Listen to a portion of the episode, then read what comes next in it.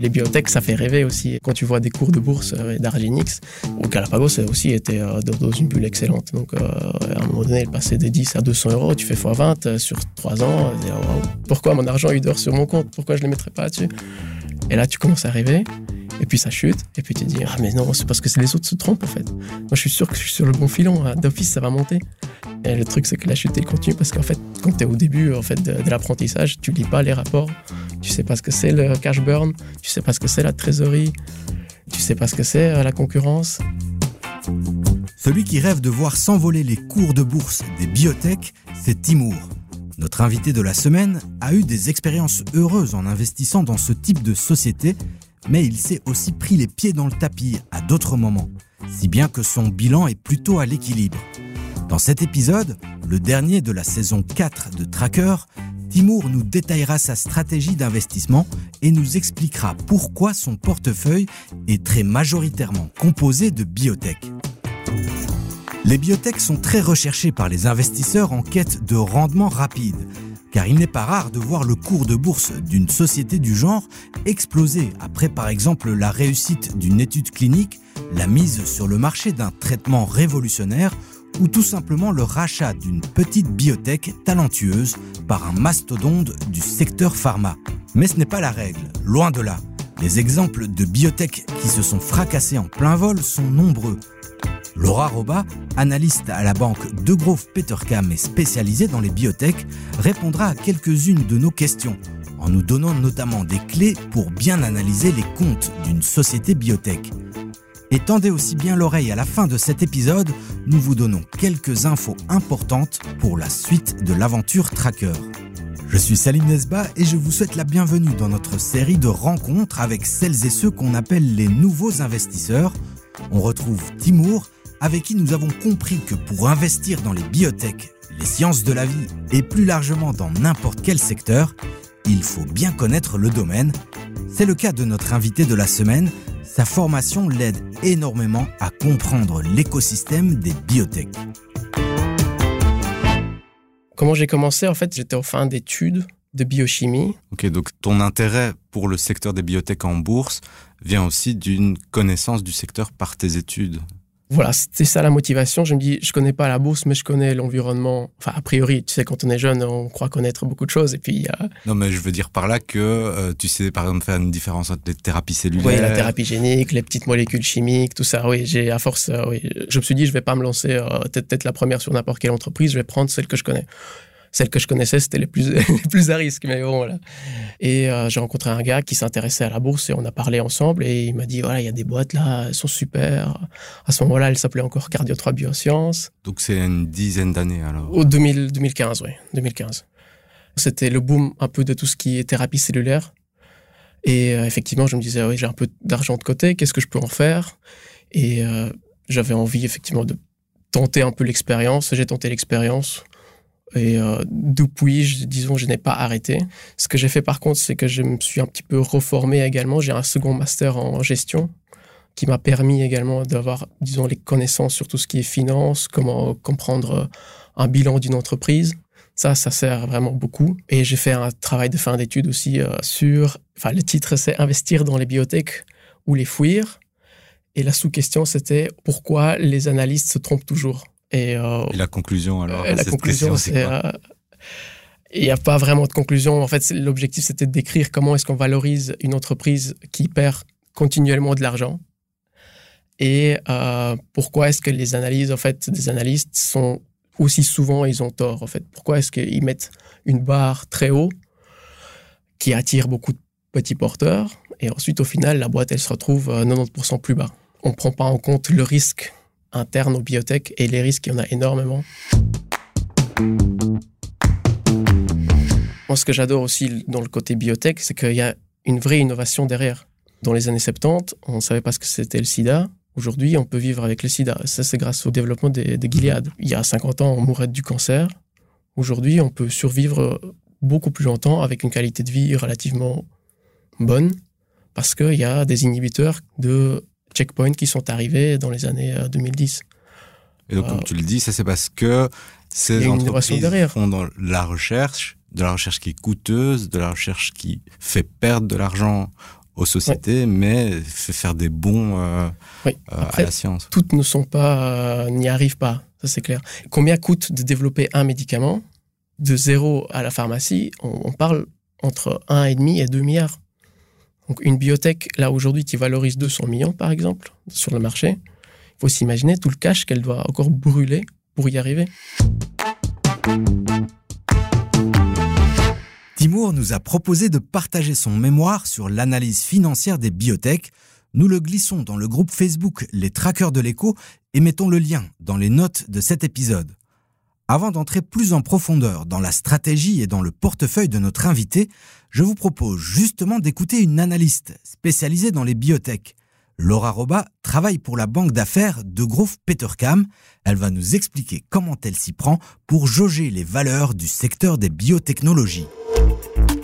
Le point clé, c'est clairement la position de trésorerie, parce que ce sont des entreprises qui sont en croissance, parfois encore en stade de développement clinique, euh, qui ne génèrent pas nécessairement de revenus et qui donc vont devoir revenir sur le marché à intervalles réguliers pour se refinancer.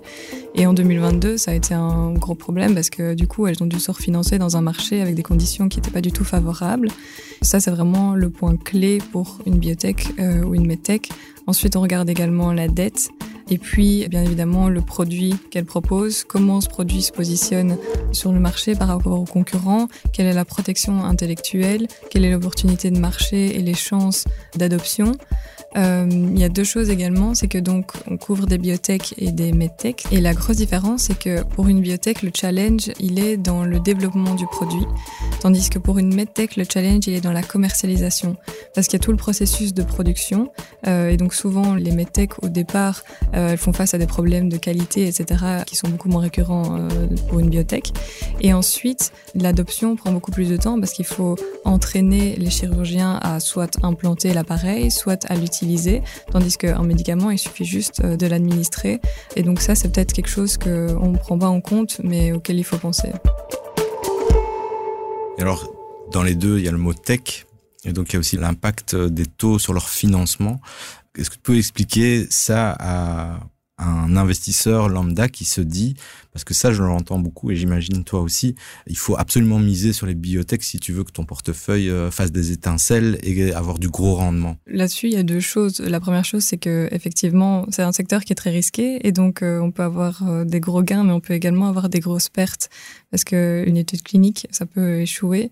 D'ailleurs, en tant qu'analyste, on applique des probabilités de succès sur les études cliniques, sur l'approbation, le lancement sur le marché, etc., pour limiter au plus possible euh, ces risques et ces incertitudes. C'est un modèle qui est assez spécifique au secteur des biotech, le fait que euh, soit une entreprise qui génère pas de revenus, mais qui va venir lever des fonds de manière assez régulière.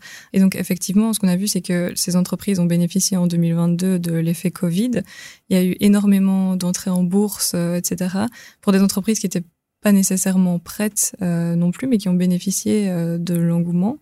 Début 2022, on a vu premièrement une prise de bénéfices parce que les investisseurs ont vu que le- l'effet Covid commençait à s'essouffler. Mhm. Euh, et puis, il y a eu des- évidemment l'environnement macroéconomique qui a frappé et donc des entreprises qui ont eu une- énormément de difficultés à se refinancer.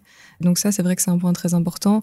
Et en général, on considère qu'une biotech a besoin d'avoir au moins un an de trésorerie sur ses comptes pour avoir le temps euh, de voir venir.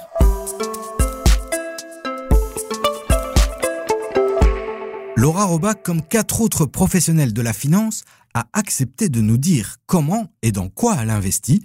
Pour le savoir, je vous invite à écouter Tracker Plus, notre série de podcasts à retrouver en exclusivité à l'adresse leco.be slash Tracker Plus en un mot.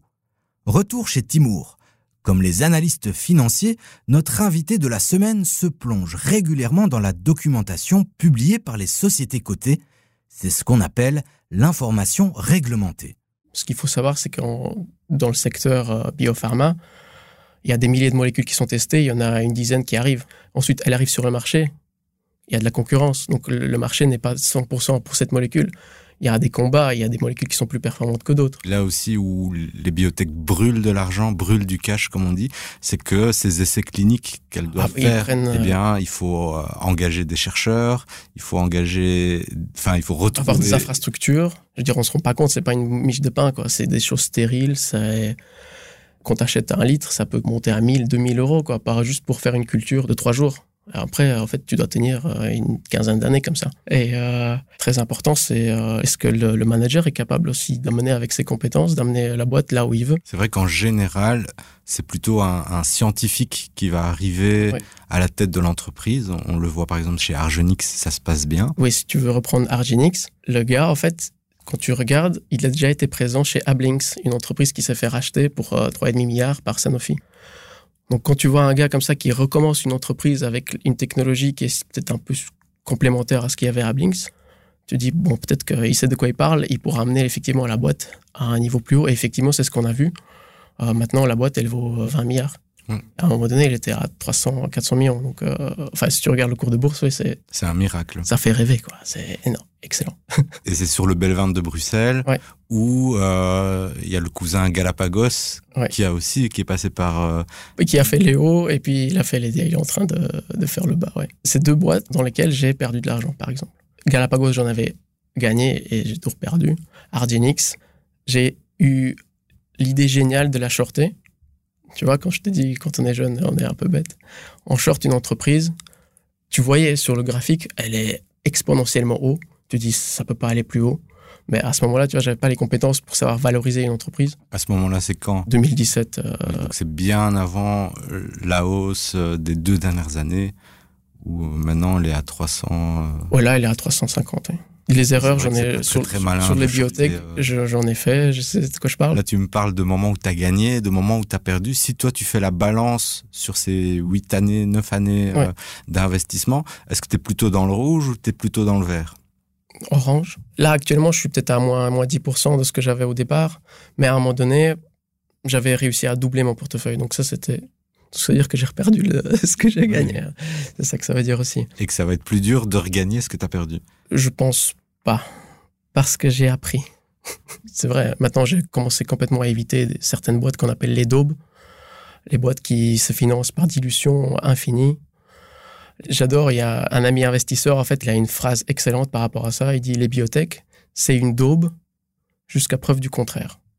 Donc, tant qu'elle n'a pas prouvé avec des réussites cliniques que son médicament vaut vraiment quelque chose, si elle n'a pas signé un partenariat structurant avec une grande boîte pharma qui est intéressée par cette molécule, parce que tu signes pas un partenariat comme ça pour le fun. Donc ça, c'est déjà des signes qui montrent qu'il y a une possibilité, ce que la molécule arrive à ce qu'elle promet de faire.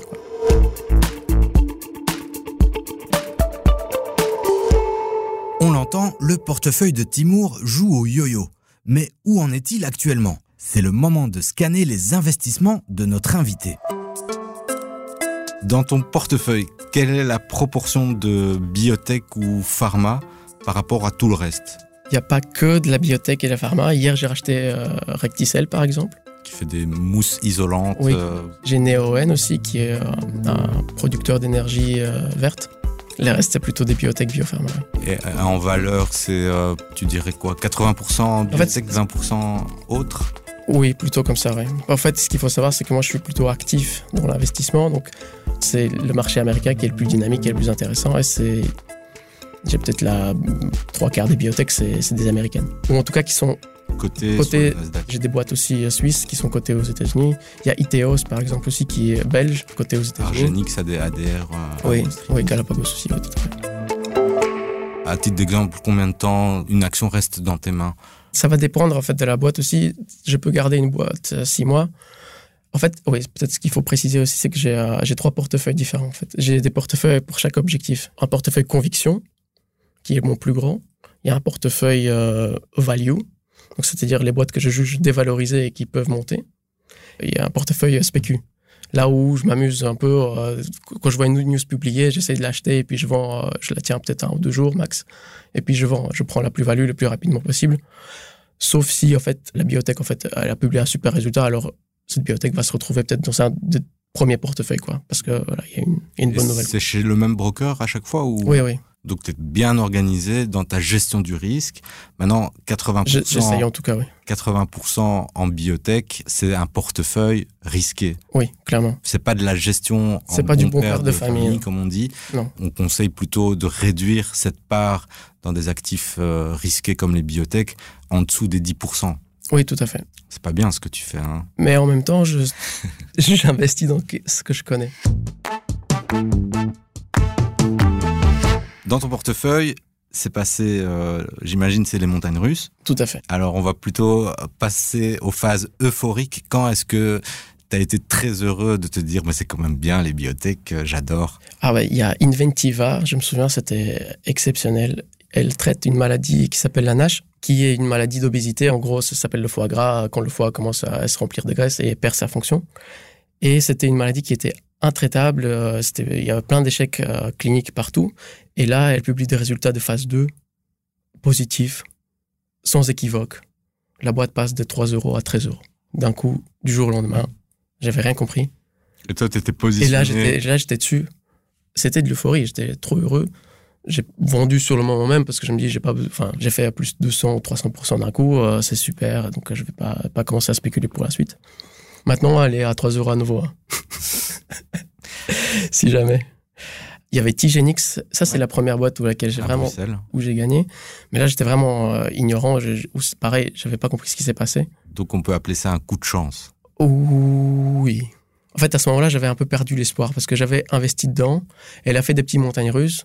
Elle a reçu une approbation aux États-Unis de son médicament et elle a pris peut-être 10%. J'étais là, mais, mais c'est excellent. Qu'est-ce qui s'est passé? Pourquoi est-ce que ça monte pas plus?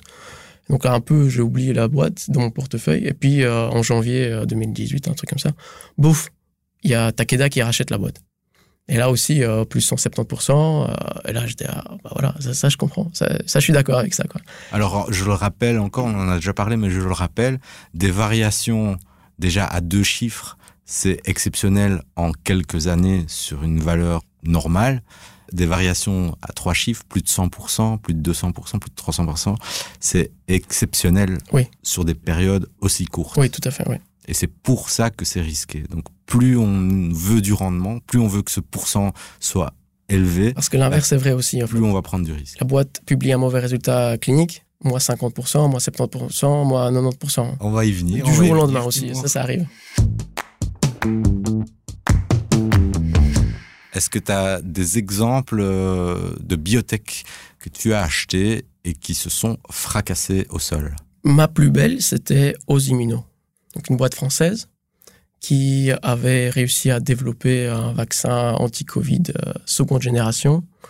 Elle avait huit autres molécules en développement et il y avait une euphorie aussi qui s'est créée comme ça. je me suis dit, effectivement, c'est une excellente boîte.